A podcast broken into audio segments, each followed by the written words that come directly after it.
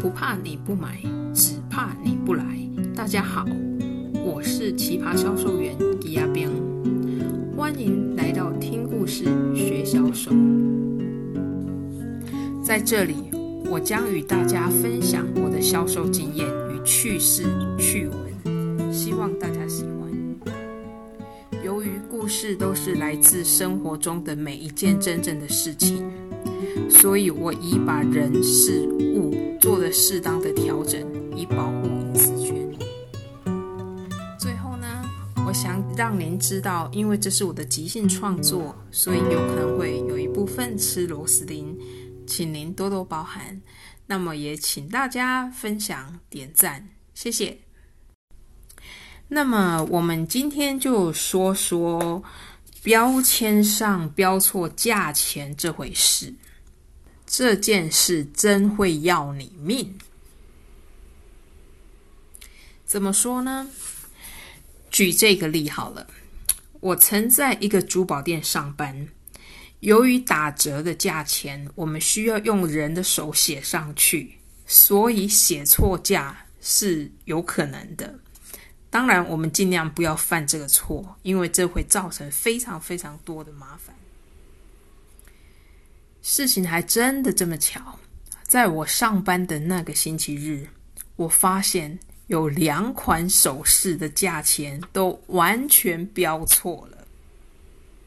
先讲讲第一件事，因为这女士她转了很久，她无法决定，所以我提议我觉得不错的款式给她看，而且我告诉她现在非常非常便宜。也才一百四十九元加币。我说呢，说真的，我自己都很想买，不，这真的是老实话。后来呢，他就看了，他说他想试戴，我帮他戴上去之后，他说他很喜欢，也因为真的很便宜，他就要买了。现在问题就来了，我告诉他是一百四十九元加币，然后我打开那个嗯条码的时候呢。天呐！我核算一下，打折之后是整整多了双倍，是三百二十九加币。这时呢，我就告诉这女士：“有对不起，这里有一点误会，有一点价差。我想帮您争取到最好的价钱，请您给我五分钟，我打电话给我经理讨论一下这个事情到底要怎么处理，对您比较公平。”我的经理打电话给我。告诉我，我们无法卖他错的价钱，我就把这个事情婉转的转告给这女士知道。没想到这女士告诉我：“小姐，这不是你的错，但是我想与你的经理讲电话，你可不可以再打一个电话给他，让我亲自跟他说？”我说：“好啊，没问题。”很快的，我就让经理与这位女客户联络上了。我站在旁边听得很清楚，客人一直问我的经理为什么要把这个错误的价钱弄到这么夸张，是一半以下的打折。他还说了一个很重要的事情，他就说我来这个店买东西已经很多很多年了，请您告诉我，是不是以前我买的价钱都是错的，都是被你们贵了一半以上的钱？我没有听到我经理讲什么，但是我知道客人很不开心。然后这位女客人就跟我经理讲：“这样吧，我还是很想买。那么呢，我也不为难你，请你给我个好价。但是我是不可能以这个原价来买的。”后来呢，经理就告诉他了一个价钱，然后经理再打电话给我，我最后就把这个事情处理了，也很圆满，客人也很开心。客人要离开的时候呢，非常感谢我说我尽力帮他争取最好的价钱。我说这是我的工作，我这是我该做的事情，而且这个错误跟您无关，的确是我们工作上的疏忽，不能怪您。但是这客人呢，他就告诉我，他说这种做法我实在很不认同。因为你看看，现在他把我这个价钱多了双倍，是不是证明我以前都是以太贵的价钱跟你们买的这些首饰呢？这个事情呢，我实在很不开心。但是你的经理还处理的不错，所以我就没有去网络上面留个负评，就算大家交个朋友吧。我说非常感谢您这么贴心啊，我们也会保证这个事情不要再犯错，我也会再次反映给我的经理知道。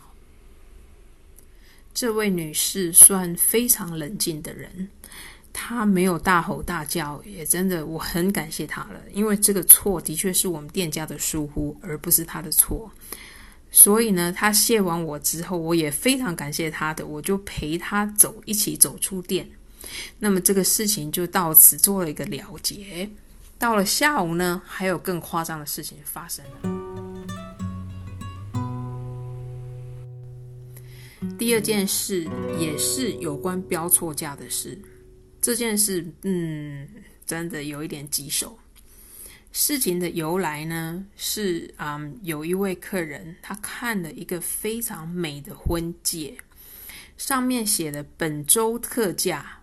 八百三十九点九九，然后呢，他问我多少钱，我说八百三十九点九九啊，现在本周特价。我告诉他这个价钱非常非常好，因为我在这里上班也一段日子了，我真的没有看过这种价钱可以买到这么好的品质的钻婚戒。如果您喜欢，不如就现在买。然后呢，啊、问题就是发生在于标错价，而且是少了一位数。当时呢，我也不知道这个事情是这么的严重，因为它上面写本周特价，但是它的每一个本周特价，我们当员工的都看不到它那个特价单上面有什么产品，所以我们不知道它的特价到底是什么产品，多少钱。但是我很老实的告诉客人，我真的没有看过比这个价更好的。客人非常相信我，他也告诉我，他说：“好，那我很少买这个东西，我就相信你一次，你帮我包起来好吗？”我说：“好啊，我帮您包好，把把它包得漂漂亮亮的，您拿回去给未婚妻，她肯定很开心。”等我要去打包的时候呢，我觉得诶，奇怪了，还真的有这么便宜的事吗？这么大，这么好，这么亮，才八百三十九，怎么以前都没看过？我打电话去问经理，跟他澄清，我也想厘清这到底是什么价，因为如果真的卖错价，那就问题就大了。我的经理告诉我。那个价钱呢，被我们里面的员工标错了，是少了一位数，不是八百三十九点九九，是八千三百九百九点九九。哇，那这个可麻烦了，我怎么与这客人解释呢？不过呢，无论是怎样错，都是我们的错。我还是得把这事情告诉客人。我当然知道有可能会被骂，可是也没办法呀。谁叫我是那天值班的人呢？所以呢，我就告诉客人，这个是我们的疏忽，我们做错了，不是八百三十九点九九，是八千三百九十九点九九。这客人非常非常的生气，他就说：“你们为什么要用这个方法？”来欺骗我们，我说这个是一个无心的过错，不是我们故意要用这个方法。但是呢，我们会给您一个金钱上的补偿，我也可以再花一点时间帮您找到大概是这个价钱之内的好品质的婚戒。这客人算非常非常 nice 的人，他很不愉快，但是这个我可以理解。他就告诉我，算了。今天我不买了，然后他走了。各位正在听故事的朋友们，请问您会怎样处理这两件事呢？对我而言，第一件事是比较好处理的。首先，我会先道歉，因为客人已经很生气了，他已经气噗噗了，所以我要先道歉，让这个火先降下来。第二，我会告诉客人，请给我一点点时间，我会去与店长研究一下，看看怎么处理对您比较好。这样子，我们才能赢得客人再次信赖。我用这个方法很多次，非常非常好用，希望对您也有帮助。第二件事真的比较难，因为价差整整差了十倍。当然，我也用了前面那个公式，嗯，不过客人就是很生气，他走了，那也没办法。不过这也好过大家闹得很不愉快。嗯，请问你们都会怎么做呢？好啦，销售的事情讲到这里，别走开，我们还有小故事要分享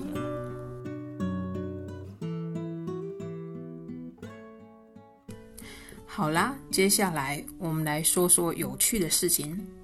我想这次我们来分享一下乌龟放尿，希望不要被黄标哦。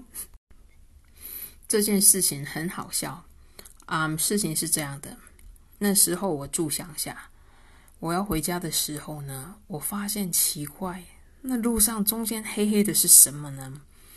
我就把车停在路肩，走过去看。哇，原来是一只超级大的乌龟，非常非常大。有多大呢？差不多一个炒锅那么大。然后呢，我心里想，我要怎么帮这乌龟挪到对面去？否则等一下对方来车，它可能就被撞到了。就在这时呢，我就去我的车后窗，我很天真，我就拿了一个扫把。为什么要拿扫把？不是我要扫这个乌龟，我是想用竹子的部分把这乌龟挪到旁边去，因为它看起来真的不好惹。后来远方来了一台车，那老先生看着觉得奇怪，这女生在做什么呢？我就告诉他这所有的事情。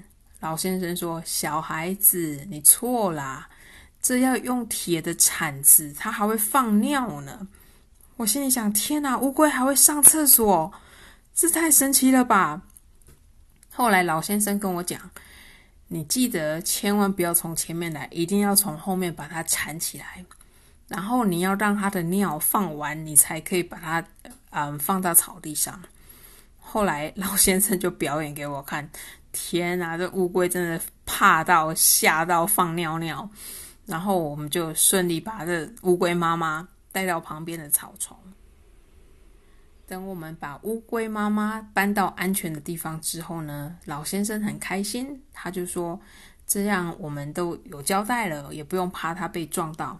那我们就各自回家吧。”我说：“好啊。”然后呢，还没离开现场的时候，老先生太可爱了，他告诉我：“我告诉你哦，下次再碰到这事情，一定要让他上完厕所，你才能把他搬走啊。” 至今我都觉得很好笑，嗯，我还有那个 Snapping Turtle 的照片，还看起来真不好惹。好啦，今天的听故事学销售先讲到这里为止。我是奇葩销售员吉亚兵，记得不怕你不买，只怕你不来。下个故事会更好，记得关注、点赞与分享，拜拜。